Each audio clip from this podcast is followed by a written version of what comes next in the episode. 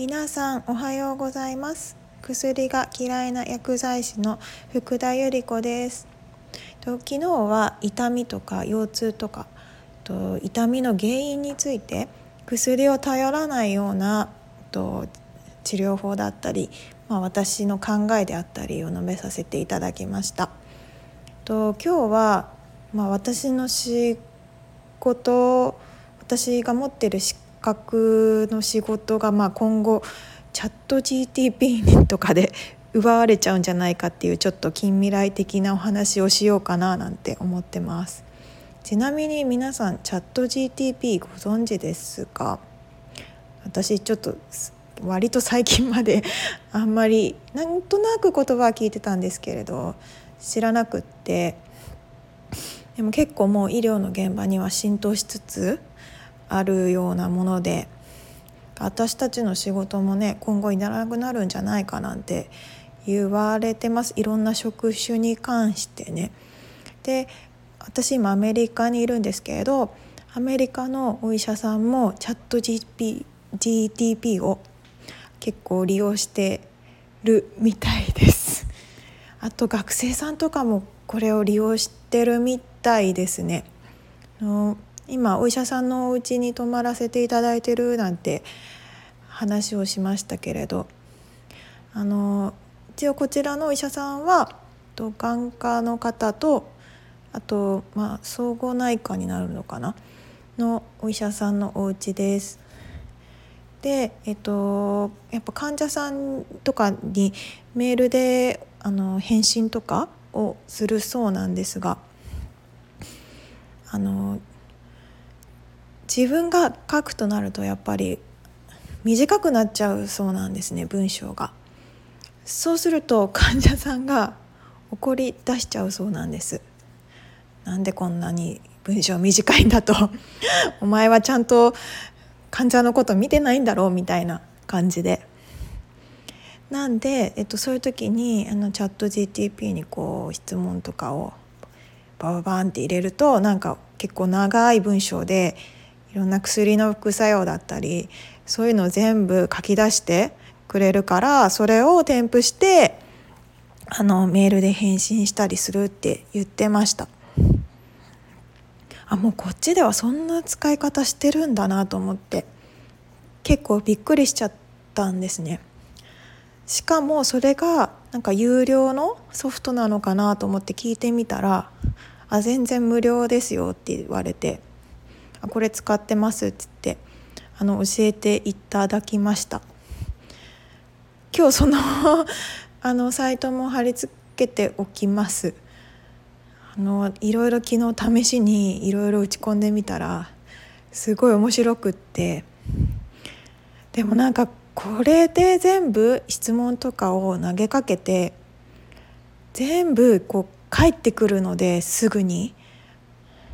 もうほんと秒ですよね。1秒とかでも質問したものがすぐに答えが返ってきちゃうのであの本当に今後私は薬剤師でしたけど薬剤師もいらなくなっちゃうななんて思っちゃいました。お医者さんもお医者さんでいなくなっちゃうんじゃないかってその人も言ってましたね。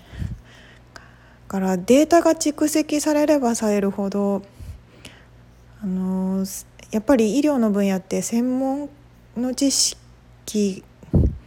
にがの分野の人たちっていっぱいいるじゃないですか。でも病気ってその専門の分野に分かるまでに結構いろんなところを見てやっと分かる的な感じで結構ドクターショッピングと的なことをされてる方もね、日本だと多いですよね結局原因分からなくてどれだろうどれだろういろんな回行って、まあ、やっと分かったみたいな。あと血液検査でもたまたまその項目が入ってないから、あのー、原因が結局分からなくって。血液検査も結局最初から全部の項目を入れるわけではなくていろいろ可能性を絞って、あのー項目として入れるのでね。全部入れちゃったらもうすごい大変なことになっちゃうので先生たちはちゃんと可能性を絞って年齢性別これの感染症の可能性期間とかでやりますからそういうのもやっぱり経験値だったりどれだけやったかっていうのが今まで関係してきたものがすごい量の情報量が集約されればあのー、もう人の手を返さずに機械に聞いちゃった方が正確だし確実？なんだろうなって 思っちゃいましたそれは本当に近い将来そうなるんじゃないかなと。えー、まあ私も薬剤師って働いてましたけど結局まあ昨日もお話ししましたがお薬本当に集めて渡すだけってっていう、まあ、今までの仕組みはもう通用しなくなっちゃう。むしろなんかお薬集めるっていう仕事も別に薬剤師じゃない人間ができたりもしちゃうし今機械がねやってくれちゃったりするところもありますからね。だから渡す時にどれだけあのーその人に伝えられるか。ただその人にその薬を伝えるっていうことに関しても、まあ、機械の方がもしかしたらいいことをちゃんと 言ってくれて確実なのかななんてちょっと思っちゃいましたね。ちなみにこうちょっと私面白い質問投げかけてみたんですよ。薬剤師は今後いらなくなる職業なんでしょうかみたいな。ことをちょっと投げかけてみたら結構衝撃的な回答があの来ました。あの話しちゃっていいかな。2024年までに薬剤師はもうほぼなうん半分ぐらいの業務はもうなんか必要なくなるような感じのことをちょっと言ってましたねちょっと正確なのは忘れちゃったんですがもし気になったらあの入れてみてくださいちなみに医師はなくなる可能性が高い職種ですか？なんて入れたら、まあ、医師の方は薬剤師よりは減らないかな的な回答でしたね。なんでまあ薬剤師の方が確実にいらなくなるんだななんてそこでちょっと衝撃的な真実だったり しちゃいました。それに関連してですけれどあの写真家とかモデルとかもいらなくなっちゃう話とかもあるって知ってますか、まあ、またチャット GTP とは別なんですけれどそれもあのコンピューターに詳しいやっぱ海外の友達に教えてもらってもう今はまだアプリとかでそんな簡単にはできなくてちょっと専門知識がある人しかできないけれどっておっしゃってたんですけれど私もこの間そのソフトを見せていただいてびっくりしちゃいました例えば渋谷交差点、アフリカ先住民女性とかって入れるとパッてもう一瞬にして、あのー、その写真が出来上がっちゃうんですよ。あの本物じゃないすごくしかも綺麗で素敵な写真が。あと食事も例えば食べ物カレーとかおさお皿の入れ入れたりかな背景もこう希望のやつを花とかなんか入れたりするとパッてできちゃうんですね。もうびっくりしちゃってからその人は今後モデルとか写真家とかそういうのも結局 AI でデータが蓄積されればもういらなくなるねみたいなことを言ってました。写真をねわざわざ撮ってモデルさんね呼んでスタッフいっぱい集めてやるとかっていうこともしなくて良くなっちゃう時代になっちゃうんだな なんて思ったら本当にびっくりですよね。そうあともう一つ私が驚いたことは私結構動画の編集昔は好きだったんですね。結構編集してなんかあのみんなに喜んでもらえたらなんて作ってた時も結構あってでもあれすごい大変なんですよ作ってみる作ってみたに人にしかわからないと思うんですけれどここ音楽だったりここで切ったり貼り付けたり文字入れたりとかって結構時間めっちゃかかるんですね。えもう昔はなんかちょっとやっぱり高めな有料なアプリを使って編集してくれるソフトがあってであこんな便利なのあるんだなんて思ってたんですけど今そういうのが全部無料ですね。無料で使えちゃいます。iPhone お持ちの方でしたらあの元から入ってる iMovie ってソフトで簡単にあの写真を選択してでクリエイトっていうのでへあの押せばまあすぐではないですけれど、まあ、量とかにも長さとかにもよりますけれどあの5分とか10分以内でなんか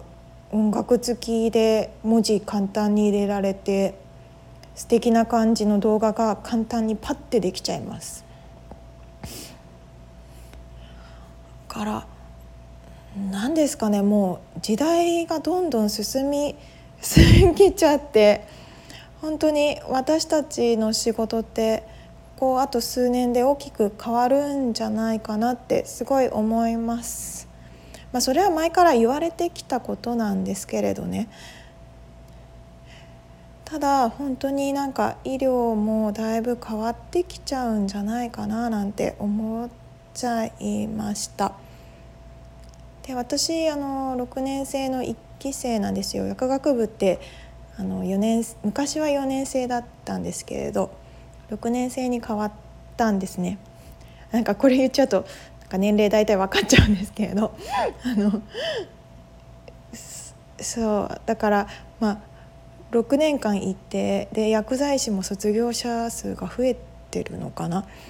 ちょっとすいません。だいぶ卒業したの前なんでね。ただ私が受験した時はもう薬学部の新設ラッシュでであのいっぱいやっぱ卒業生が出て就職とかまあ私は4年生か6年生の切り替えの時期だったんでね1年間の空白があったんで、まあ、就職は割と簡単だったんですけれどこれから薬剤師あふれちゃう時代なんても言われてたんですけれどね。まあ私は普通に就職できて働いてって感じでしたけれどまあこれからどうなるのかなって感じはすごい思います。都内は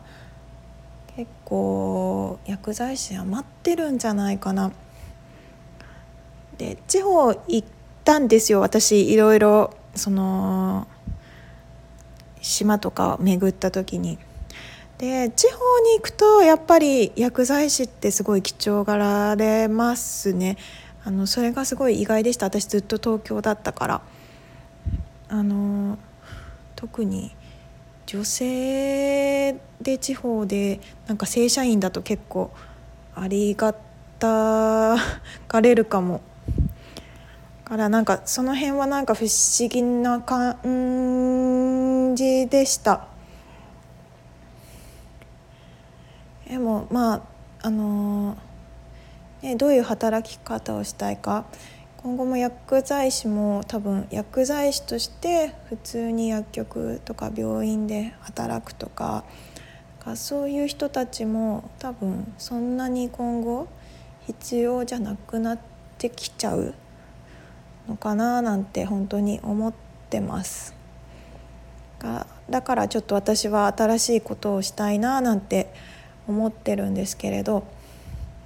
こっち来るとやっぱ本当にアメリカ今アメリカにいるんですけれどあのいろんな人種と本当いろんな考えの人たちがいるのでとっても勉強になります。そして日本とアメリカのその大きな違い昨日なんかもちょっとお話この間お話ししたかななんて思うんですけれどあの病院の中この間入れなかったんですが、まあ、お医者さんとお話ししてアメリカの病院が結構衝撃的な お話を聞いちゃいました。日本の病院だったらちょっと考えられないかな。でもなんでそうなっちゃうかっていうとまあちゃんとその理由が あるんですけれど、まあ、それは明日お話ししようかなと思います。なんであのまあその話は明日するつもりなんですが食事って本当に大切です こっち来てすごい思いましたあのー、こっちの食べ物は本当にすごいものばかりです。すごいものってなんだよって思うかもしれないですけれど。なんかもうでもちょっと日本もアメリカに若干近づきつつあるのかななんてもちょっと思っちゃいました。のメキシコがこのヒューストン近いってお話ししたと思うんですけれど。あのメキシコ人はめっちゃ太ってるという話とも関連してメキシコがねやっぱアメリカ化の食事がやっぱり主流だからっていうのも関連して。ますね うんそう私こっちで本当に不安だったのが食事でしたでやっぱりちょっとやあのー、食事でうんって思うものを食べちゃうと私結構お腹が簡単に くるくるしちゃうので あのすごいあこれは体に悪いものやっぱり食べちゃったなっていうのがめちゃくちゃ分かりやすく出ます。ま あね、あの自分で、まあ、このお腹の感覚であこれは良くないんだ次回から避けようなんてちゃんと思えるからまだいいと思うんですけれどまあ分からずにやっぱ不健康なものを食べ続けちゃってそういうのも分からなくなっちゃうっていうのもあのすごく良くないことだと思うのであの昨日のお話に続きますけれどあの毎日食べたり習慣だったりっていうのが本当に大切になりますからまあそんなことをまた同じことを何回も言っちゃってすいません。今日はこんな感じでちょっと短めで終わりにしますね。最近もちょっと記事を書くのがサボりがちになっちゃってて。でもあの記事はできてるんですよ。